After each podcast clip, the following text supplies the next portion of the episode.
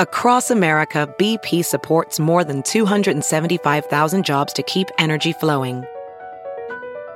Jobs like building grid scale solar energy in Ohio and producing gas with fewer operational emissions in Texas.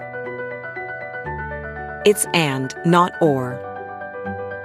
See what doing both means for energy nationwide at bp.com slash investing in America. Big Party, DeGan, and Molly You're listening to the Big Party Morning Show. on Channel 94.1. You know, I just saw an interview uh, with uh, Zuckerberg, Mark Zuckerberg of Facebook. He really needs to change his hairstyle. the, the hairstyle is something else. Maybe he's trying to make it his own. You know, like where Hitler had the flop and the stash. His is the amazing. Zuckerberg. it is an amazing hairstyle. I mean, I don't really comment on people's. I think it's hairstyles. basically just his, and then you become famous. Um, that's why everybody always thinks he's Data from Star Trek. yes. What would it be? What, what what would you call that? It's like what, what did Kevin Costner have in the Bodyguard? Caesar. Yeah, it's He had kind of the- a Caesar. I don't like that look. I weird. hated that then, and I still don't. Now he's enjoy not- it. Mm-hmm. Short cropped bangs. Yes, he's not balding. Isn't he? I don't. I just think he doesn't want hair in his eyes. I don't know. Now, if they can create fake hair, if there's such things as really good modern pieces, Yeah. that guy could afford it, right? I mean, those are the ones we should look to. Yes. That's why I always wondered that it must not exist when we saw stuff like John Travolta with weird fake hair. You see rich people sometimes with weird fake hair, and I'm like, then maybe there's not a real solution because these guys could afford it. You would think that Travolta would have Ah, I the world's see what greatest you're saying. wigs. You're right, because they've got the dough, they got the money, and they got the power that they need. We had a you guy know. we worked with years ago who had relatively kind of a terrible hairline, but at least it was realistic. Yeah. And we didn't realize that that terrible hairline was a wig. I mean, he pulled it off and he was a total chrome dome. I was like, wow, I guess they can make real bad hair, real fake bad hair. Yeah, yeah. Anyway, so you're not a fan? No, man, it makes me laugh. I, I I don't know why. I just I don't get it. He's he's got a wife. He's loaded, all that stuff, and that's the one thing. Maybe I'm being shallow. No. You? Come on. That's not a word I would use to describe your personality. I'm just saying, man, that's a little bit ridiculous, Um, well, isn't he's it? kind of like the he's kind of one of those crazy geniuses in the sense that he's like Mm. an Einstein, like always wearing the same thing, like he always wears the hoodie. So I think he just found a look that's a no nonsense, like it's probably a wash and wear That's- type of thing that he just is he sticking. hasn't with. changed since he was two years old. Exactly. Oh wow. On Facebook was him, was launched of him ripping off, basically starting a hot or not site. I guess you're right. Uh, Yeah. Wasn't that him in college getting trying to meet girls?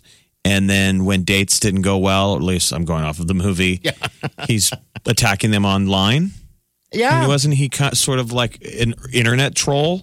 I think I think you're right. And on the edges of, I wouldn't call it revenge porn, but revenge It was his ex. going online and talking about, like, let's talk about that and doing hot or not. And then that becomes Facebook. that's right. Because he is he that much of a genius? Obviously, he's a really. I don't good- think he is. He's a really good coder, and you know you'd want him working for your company as a coder. I don't know. I also don't know I what just- I'm talking about. I, he's he has an idea, and if you have great people around you to uh, you know help it ha- happen and morph into what it is, then yeah. I, I, again, I, like you said, genius. I don't know, um, but I'm just that hairdo's got to get. I, I, I can't. im- I don't know what my Mark Zuckerberg would look like. Haven't Yeah. got the What do you, thing. what do I you don't want? You want him to necessarily look think like one of the guys in Motley Crue? He still has just Mm-hmm. kick ass, yes. Mm-hmm. flowing hair.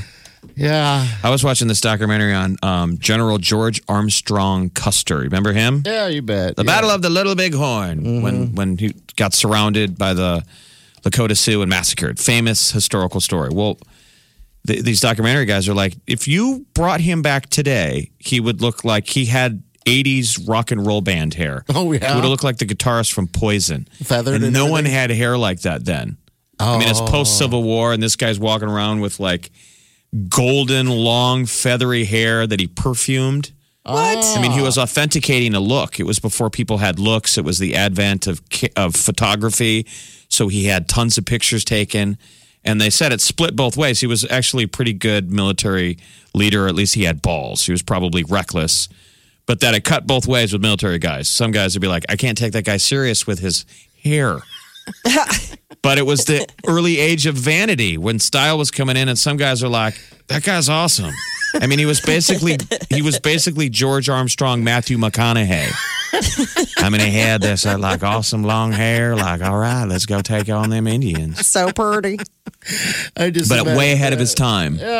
I don't think in, in Silicon Valley that hairdo would do. Okay. I think he matches what most tech nerds look like, which is pretty basic, a supercuts hairdo. okay, hairdos that it is not is is important um, because the mind is all there, right? It's a beautiful mind. Good hair for starting a uh, a dot com. Yeah. Bad hair for starting a band. I would be yes. like, dude, can we just borrow your drums? Honestly, seriously.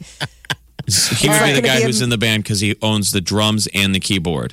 And the van that we can get it all around in. That's the thing. Like his dad's got a van and he's the only one with drums. So Uh-huh. we kind of have to play along. All right, so his hairdo could stay then. Never mind. Keep Maybe he it. can just Yeah. start wearing more hats. It just makes me laugh.